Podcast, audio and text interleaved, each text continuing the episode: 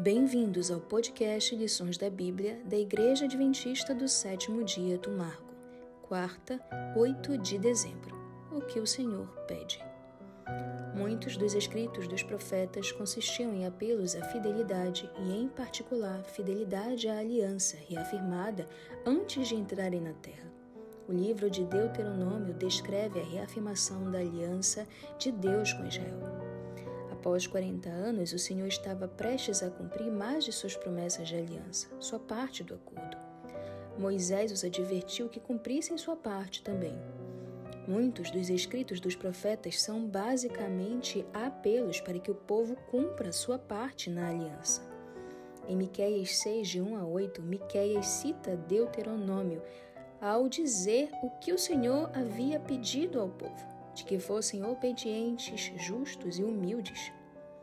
Estudiosos da Bíblia viram nesses versos de Miqueias o que é conhecido como ação judicial da aliança, em que o Senhor processa ou apresenta uma ação contra seu povo por quebra do acordo. Nesse caso, Miqueias diz que o Senhor tem uma controvérsia com seu povo, em que a palavra controvérsia pode significar disputa judicial.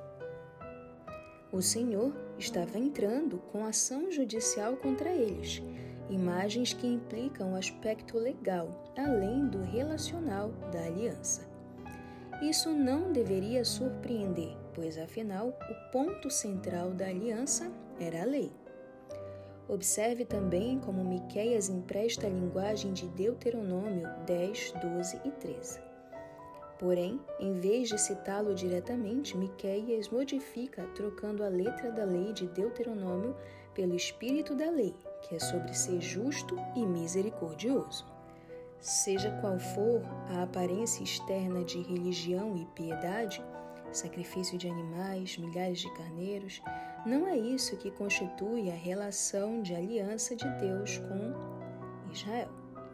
De que adianta piedade exterior se, por exemplo, cobiçavam campos e se apossavam deles? Cobiçavam casas e as tomavam, e assim faziam violência a um homem e sua casa, a uma pessoa e a sua herança. Israel deveria ser luz para o mundo. Sobre ele as nações iriam maravilhadas. De fato, este grande povo é gente sábia e inteligente.